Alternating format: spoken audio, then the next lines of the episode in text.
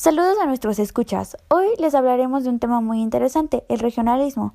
Abordaremos este tema debido a que las regiones y organizaciones regionales se han convertido en actores sobresalientes en la escena internacional.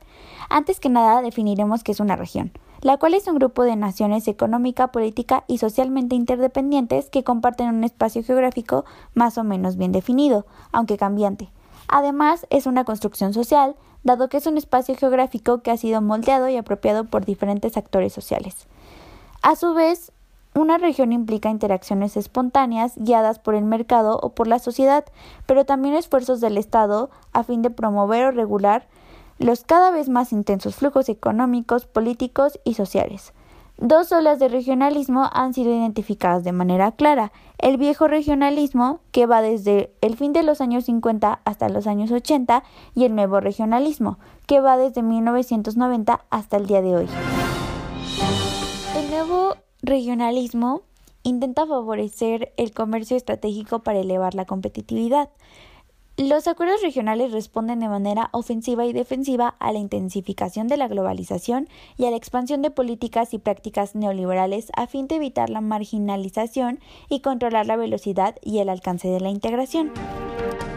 Pasando a la parte teórica, los enfoques positivistas establecen que la anarquía es el estado natural del sistema internacional y que puede ser compensada solo por la hegemonía o por las instituciones regionales o internacionales.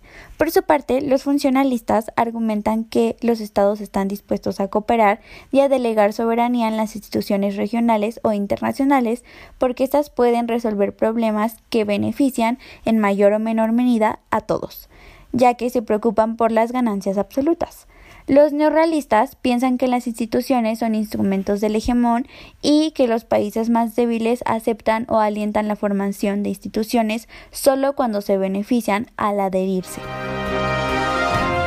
Los factores que explican la formación y la dinámica de las regiones pueden ser externos, internos o intrarregionales y domésticos. La amenaza de la marginación del mercado o la pérdida de competitividad. Los factores que explican la formación y la dinámica de las regiones pueden ser externos, internos o intrarregionales y domésticos. La amenaza y la marginación del mercado o la pérdida de competitividad son argumentos de los neorrealistas. Alcanzar una mejor posición en la economía mundial o no quedarse atrás se considera un factor que explica los esfuerzos de cooperación regional. También las inequidades en las organizaciones multilaterales pueden alentar la formación o el fortalecimiento de los acuerdos regionales como una estrategia defensiva. La interdependencia funcional y o cognitiva entre los países involucrados en una región también provoca la cooperación, así como la necesidad de acuerdos regionales más complejos y confiables. Pero sin duda, el destino de los acuerdos y organizaciones regionales se liga cada vez más a la fuerza y coherencia de los Estados miembros. A continuación, mi compañera Dulce nos hablará más del tema. Siguiendo con la explicación del regionalismo, es importante dar cuenta de este último en torno a su situación en la política mundial, en donde el análisis teórico de este surge para explicar la creación y evolución de la comunidad europea. Las teorías sistémicas entrañan la importancia de las estructuras políticas y económicas más amplias, dentro de las cuales se insertan los esquemas regionalistas y el impacto de las pretensiones externas que actúan sobre la región. Dentro de estas, la teoría neorrealista, que va a encargarse de enfatizar las limitaciones del sistema anárquico, aborda la cuestión de la hegemonía en donde los vínculos entre esta última y el regionalismo siguen sin teorizarse, aunque se señala que no se descarta su relevancia. Al abordar la cuestión de la interdependencia estructural y la globalización, se puede identificar una crítica al neorrealismo, en razón de que se ha generado una caracterización errónea del llamado sistema internacional, Aquí es importante destacar el papel de los factores sistémicos en el análisis. Además, es pertinente abordar las críticas que se han suscitado alrededor de los 70 en torno a la interdependencia y modernización, destacando autores como Nike, O'Hain y Morse. La globalización destaca el incremento en la interdependencia económica entre los países del centro y la periferia, y aunado a dicha interdependencia, el factor social genera una complejidad en el conocimiento de los problemas globales, así como una revolución en cuanto a la forma de percibir la información y los avances tecnológicos. Y es entonces que nos preguntamos cómo es que lo anterior se relaciona con el regionalismo, a lo cual podemos señalar que aumentar los niveles de interdependencia económica surgen nuevos problemas globales y que la regionalización se basa en los problemas específicos de las instituciones internacionales para la solución común de problemas, además de la interdependencia en lo económico. En el regionalismo y la interdependencia, las teorías se encuentran en una cercanía entre ambos y se identifica un neofuncionalismo con un papel central. Su argumentación señala que se han elevado los niveles de interdependencia debido a que se ha puesto en marcha un proceso de cooperación que a su vez conduce a la eventual integración política. Otro factor a considerar es el institucionalismo neoliberal, el cual puede ser una de las corrientes teóricas más importantes en el estudio de la cooperación internacional. Representa una parte fundamental para entender el resurgimiento de este regionalismo, incrementan los niveles de interdependencia y por consiguiente la cooperación internacional. Respecto al constructivismo, se va a enfocar a la cuestión de la identidad en donde se encuentra ese sentido de pertenencia a la comunidad en la región. Las teorías a nivel doméstico se enfocan en el papel de compartir los atributos o características domésticas y en este sentido definen a las regiones que se destaca la importancia de las comunidades en relación a la etnicidad, raza, lengua, religión, cultura, historia y patrimonio en común. Este regionalismo se ha encargado de crear nuevas formas de organización política y a su vez de recordarle a los estados que la construcción de los bloques es esencial, estos últimos constituidos por medio de acuerdos regionales. La relación entre este regionalismo y la democracia es compleja debido a la militarización y a los regímenes autoritarios existentes. Entre los regionalismos actuales podemos identificar que la democracia no desempeña el papel esperado. Es importante destacar que existe una convergencia entre las políticas de preferencia por los estados regionales. Entonces, para dar seguimiento al análisis, mi colega Mariana abordará la cuestión en torno a la variedad de regionalismos.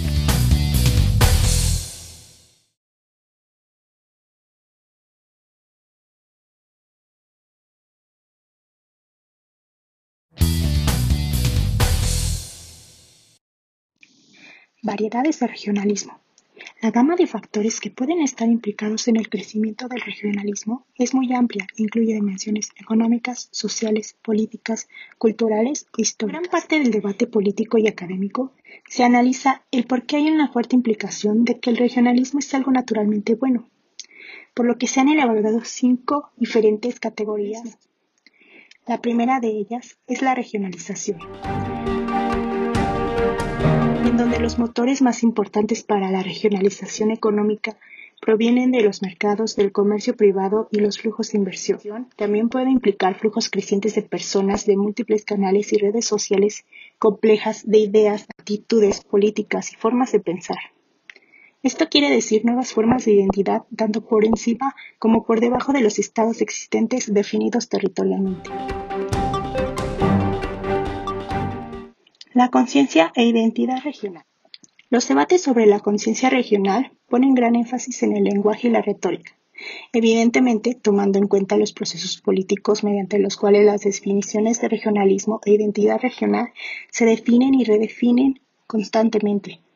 La conciencia regional, la percepción compartida de pertenecer a una comunidad en particular, puede basarse en factores internacionales que a menudo se definen en términos de cultura, historia o tradiciones religiosas comunes. Cooperación interestatal regional. Pueden desarrollarse para asegurar ganancias en el bienestar, promover valores comunes o resolver problemas comunes. En el campo de la seguridad, por ejemplo, dicha cooperación puede abarcar desde la estabilización de un equilibrio de poder regional hasta la negociación de un régimen de seguridad regional. La integración regional impulsada por el Estado. Las integraciones regionales implican decisiones de políticas específicas de los gobiernos diseñadas para reducir o eliminar las barreras del intercambio mutuo de bienes, servicios, capital y personas. Las integraciones económicas regionales se pueden comparar en varias dimensiones, por su alcance, por su profundidad, por la institucionalización y por la centralización. Las primeras etapas de la integración tienden a concentrarse en la eliminación de las barreras comerciales y la formación de uniones aduaneras. La cuestión regional. Es esta cuestión la que hace que el regionalismo sea de especial interés para el estudio de las relaciones internacionales. Cuestión en dos sentidos. Cuando la región juega un papel determinante en las relaciones entre los estados de esa región y el resto del mundo. Y segundo, cuando la región constituye la base organizativa de las políticas dentro de la región. Para quienes se encuentran fuera de la región, el regionalismo es políticamente significativo en la medida en que puede imponer costos. A continuación, mi compañera Zully. En cuanto al análisis de los actores y procesos que forman parte del regionalismo, se puede apreciar que el análisis comparativo entre regiones se ha hecho más común, dando pie a contradicciones y desacuerdos en relación no solo con la lógica de la formación regional, sino con la diversidad de los orígenes y los caminos seguidos. Incluso, hay autores que argumentan que los países débiles se integran de forma regional, pero otros dan mayor importancia a los hegemónicos, que pues regionalmente están dispuestos a compartir el poder a fin de aumentar su legitimidad. Justamente por esto nace el concepto de hegemonía cooperativa para explicar el estado formativo de una región, donde los estados más poderosos pueden impulsar sus intereses a través de medios no coercitivos aplicando estrategias de hegemonía cooperativa como lo son las concesiones que son formas de compartir y diferenciar el poder. Eh, incluso hay regiones que experimentan grandes presiones para adoptar el proyecto político neoliberal en la actualidad como el único modelo de desarrollo y todas van introduciendo políticas neoliberales de diferente índole pero a pesar de esto persisten las diferencias en la mayoría de las regiones. Un ejemplo son los países del este de Asia, que experimentan grandes presiones para adoptar el estilo anglosajón del capitalismo, que promueven las instituciones financieras internacionales después de la crisis, incluso de los años 90, esas presiones se intensificaron dando origen a una resistencia y una mayor cooperación económica a nivel regional, de modo que se pudiera mitigar la volatilidad financiera. Eh, respecto a este caso, se dice que existe una voz asiática que es emergente conforme al proceso ANSEA, que se institucionaliza a través de la evolución de un proceso traslapado multidimensional de diplomacia de conferencias regionales que fortalecen vínculos entre los estados del noreste y sureste de Asia. Incluso radio escuchas, es interesante observar que las regiones se construyen y reconstruyen en respuesta a una combinación de desafíos internos y domésticos que cambian de manera constante, incluyendo en todos los niveles el pensamiento teórico. Sin embargo, para ello son necesarios conceptos operacionales y herramientas analíticas como la cooperación multinivel, redes traslapadas y comunidades epistémicas, que nos ayuden a entender las dinámicas presentes en la formación de las instituciones y organizaciones regionales. De hecho, precisando en cuanto al concepto de cooperación de múltiples niveles, se puede dar una imagen más clara de los temas involucrados en la dinámica de cooperación regional, como el comercio, las inversiones, la moneda, la seguridad, el medio ambiente, etc. El concepto de redes traslapadas nos ayuda a entender cuando la cooperación se plantea a niveles horizontales o verticales como lo son la TAN y la OEA. Por último, se encuentran las comunidades regionales epistémicas que incluyen a las élites que hacen avanzar la integración regional y articulan proyectos. También están las redes regionales traslapadas que se conocen como las múltiples conexiones y sinergias que las estructuras de múltiples niveles provocan. Las comunidades regionales epistémicas también son importantes, pues definen cómo la comunidad de política es producida y reproducida en los múltiples espacios. Y bueno, para concluir, podemos decir que las sociedades nacionales pueden comportarse como actores regionales integrados movilizando el aparato del Estado. Y pues bueno, Radio Escuchas, esperamos que esta cápsula les haya parecido interesante si tienen algún comentario o algo que les gustaría decirnos, no olviden contactarnos a través de nuestras redes sociales y nos vemos en la próxima cápsula.